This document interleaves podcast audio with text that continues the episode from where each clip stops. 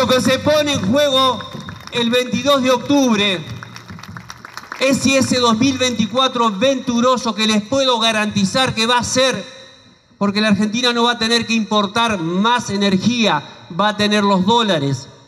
No vamos a tener una sequía como la que tuvimos, vamos a tener los dólares del sector productivo. Eso nos va a permitir compensar, defender nuestro pobre peso, generar una distensión, bajar la inflación.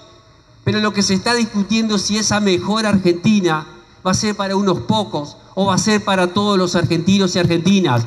Y en ese espacio, el último, estamos nosotros los peronistas.